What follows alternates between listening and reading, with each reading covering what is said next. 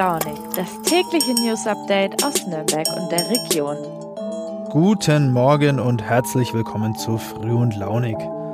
Es ist jetzt Tag 4 für mich hier bei unserer kleinen, aber feinen Sendung und so langsam groove ich mich ein.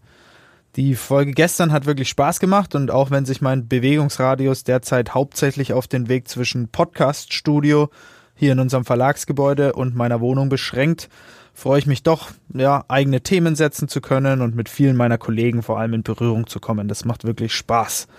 Wie zu Beginn jeder Folge habe ich einmal den Themenüberblick der heutigen Sendung für euch dabei. Es ist Donnerstag, der 10. März. Als erstes wird es einen neuen Freizeitpark in Franken geben. Genauer gesagt in meiner Heimat Oberfranken. Vielen von euch sagt vielleicht das fränkische Wunderland noch etwas. Der beliebte Freizeitpark soll jetzt wieder eröffnen. Und dann habe ich noch ein Update zur gestrigen Sendung. Dort hat Timo ja mir von seiner eindrucksvollen Fahrt an die polnisch-ukrainische Grenze berichtet. Heute soll es darum gehen, wie wir auch hier in Franken helfen können. Viel Spaß bei der heutigen Sendung. Vielen ist das fränkische Wunderland in Plech in Oberfranken noch ein Begriff.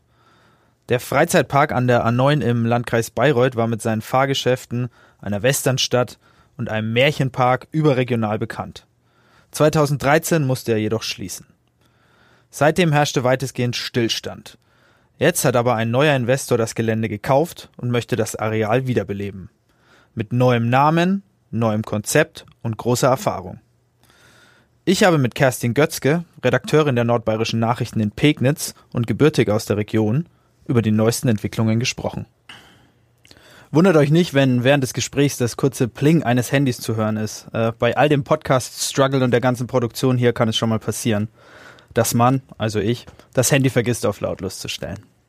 Kerstin, für all diejenigen, die es vielleicht nicht kennen, was ist bzw. was war denn das fränkische Wunderland überhaupt?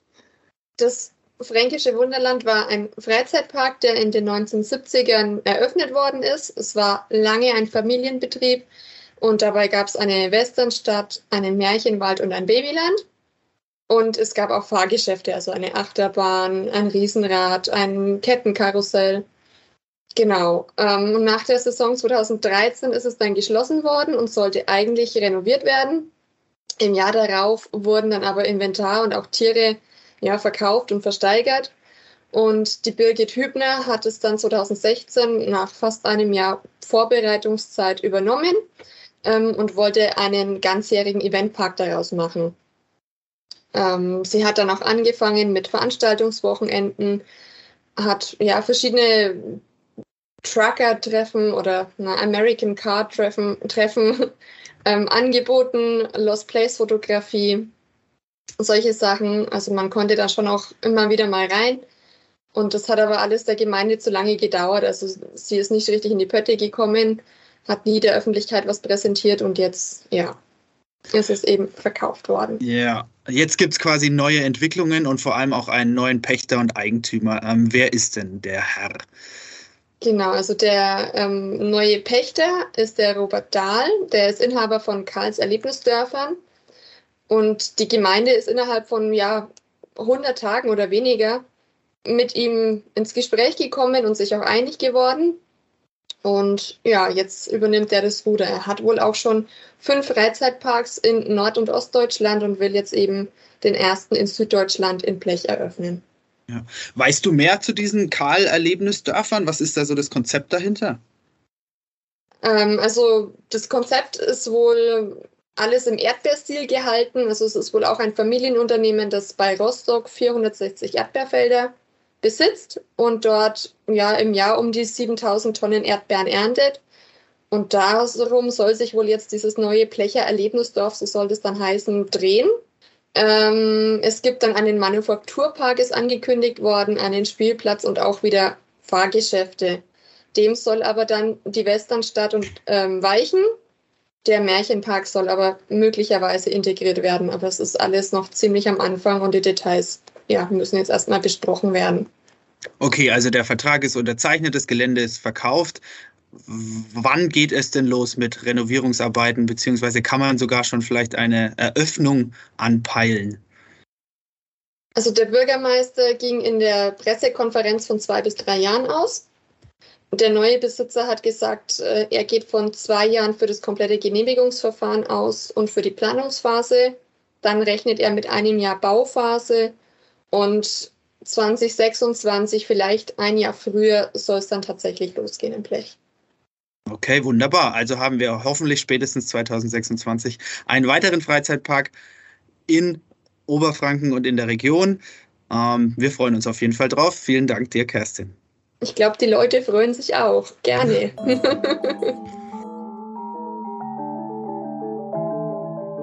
Alles weitere zu den Plänen rund um das fränkische Wunderland findet ihr unter nordbayern.de und in unseren Shownotes. Früh und launig. Das Update. Gestern hatte ich Timo Meyer zu Gast, den Reporter der NN, der mit einer Gruppe von Helfern an der ukrainisch-polnischen Grenze war. Die Organisatoren des Hilfskonvois haben unkompliziert und schnell eine ziemlich beeindruckende Hilfsaktion auf die Beine gestellt. Längst nicht alle können jedoch so spontan in Richtung Krisengebiet aufbrechen wie Timo. Also was tun, wenn ich in Franken wohne und einen Beitrag zur Verbesserung der Lage der Ukraine leisten möchte? Was hilft in der aktuellen Lage am meisten? Wohin kann ich mich wenden? Was sollte ich beachten? Meine Kollegin Alena Specht ist diesen Fragen nachgegangen. Alena, erstmal herzlich willkommen. Äh, du hast dich jetzt seit Ausbruch des Krieges in der Ukraine damit beschäftigt, äh, welche Möglichkeiten es hier vor Ort in Nürnberg und der Region gibt, zu helfen. Äh, was hat denn die Recherche da bis jetzt zutage gefördert? Also es gibt da natürlich ganz viel unterschiedliche Möglichkeiten. Also du hattest es ja gestern schon im Podcast, dass eben Menschen direkt vor Ort hinfahren und helfen. Aber man kann natürlich auch hier zu Hause Unterstützung leisten. Also das geht durch Spenden. Ähm, da gibt's aber auch unterschiedliche Formen. Also ganz viel äh, oder ein ganz großes Thema waren jetzt so die Sachspenden, also dass Leute, ähm, Organisationen, Gemeinden dazu aufgerufen haben, Hilfsgüter ähm, zu ihnen zu bringen, die dann über einen Transport in die Ukraine gebracht werden. Da habe ich aber herausgefunden, dass das gar nicht so unbedingt das Beste ist, weil eben die Situation vor Ort so komplex ist und sich so schnell verändert, dass man gar nicht genau sagen kann, was wird jetzt genau gebraucht. Und außerdem ist es auch nicht ganz einfach, die Sachen über die Grenze zu bringen. Da gibt es dann Zollprobleme. Und eben auch die Wirtschaft vor Ort wird natürlich beeinträchtigt, wenn man Sachen aus dem Ausland ganz viel importiert. Das heißt, am allerbesten ist es eigentlich, also das haben viele Experten von Hilfsorganisationen gesagt, dass ähm, man Geld spendet und dann die Hilfsorganisationen vor Ort die Güter, die aktuell benötigt werden, dann vor Ort einkaufen. Okay, also ich verstehe es so, dass äh, Sachspenden zwar helfen können, allerdings Geldspenden eigentlich im Moment wichtiger sind. Wenn ich jetzt trotzdem Güter eher spenden möchte, was wäre denn das Wichtigste, was ich an Hilfsorganisationen geben kann? Also was vor allem aktuell wichtig ist, es wird keine Kleidung mehr benötigt. Also das sagen eigentlich fast alle Organisationen oder Sammelspellen, bitte keine Kleidung mehr. Ähm, was benötigt wird, sind Campingartikel, nenne ich es jetzt mal. Schlafsäcke, Luftmatratzen, Isomatten, Taschenlampen, also sowas, was an der Grenze vor Ort irgendwie gut eingesetzt äh, werden kann, was die Menschen auch vor der Kälte schützt. Ähm, dann natürlich auch so Sachen wie Hygieneartikel, Zahnbürsten, Zahnpasta, Shampoos und Babyprodukte, also Windeln, Babynahrung und natürlich allgemein Nahrungsmittel, die halt haltbar sind. Also klar keine frischen, verderblichen Sachen, sondern eben trockene Lebensmittel, was eben vor Ort dann auch äh, noch gut und haltbar ist. Okay, ähm, an welche Organisationen oder welche Stellen wende ich mich denn am besten, wenn ich helfen möchte? Auch ganz viele Organisationen, Vereine, Städte, Kommunen haben Angebote irgendwie auf die Beine gestellt, wo man Sachen abgeben kann, haben Konten ähm, ins Leben gerufen, um eben da dort Spenden einzusammeln. Also da kann man einfach super leicht ähm, auf den Webseiten von seiner eigenen Gemeinde, von seiner eigenen Stadt eigentlich rausfinden, welche Anlaufstellen es da gibt. Super, ja. Jetzt habe ich ja gestern von Timo gehört, dass er sogar auch auf dem Rückweg seines Hilfskonvois auch schon äh, einige der äh, Kriegsflüchtlinge und Flüchtlingen äh, mitgenommen hat. Ähm, es sind jetzt allgemein schon über 25.000 Menschen aus der Ukraine in Bayern angekommen und viele davon kommen ja auch privat unter. Die Hilfsbereitschaft ist riesig. Was sollte ich denn beachten, wenn ich ebenfalls jemanden aufnehmen möchte? Genau, du hast es gerade schon gesagt, also es sind super viele Angebote bei vielen Städten und Gemeinden eingetroffen, dass Menschen auch gerne Privatmenschen ähm, aus der Ukraine aufnehmen würden. Ähm, natürlich es sind aktuell noch gar nicht so viele da. Das wird jetzt aber kommen. Und da gibt's dann eben einiges zu beachten. Also ganz, ganz wichtiges Thema ist, also ich habe mit einigen Landräten gesprochen, ist, dass sich die Menschen, die kommen, registrieren lassen. Das funktioniert entweder über die Ankerzentren, also zum Beispiel in Zirndorf, aber eben auch in vielen äh, Städten und Gemeinden inzwischen über die Ämter, weil eben die Ankerzentren so überlastet sind. Nur wenn man sich registrieren lässt, hat man dann noch einen Anspruch auf Sozialleistungen. Dazu gehört dann zum Beispiel, dass man eine finanzielle Unterstützung bekommt, mit der man dann zum Beispiel auch Mieten oder Nebenkosten eben in solchen privaten Unterkünften bezahlen könnte.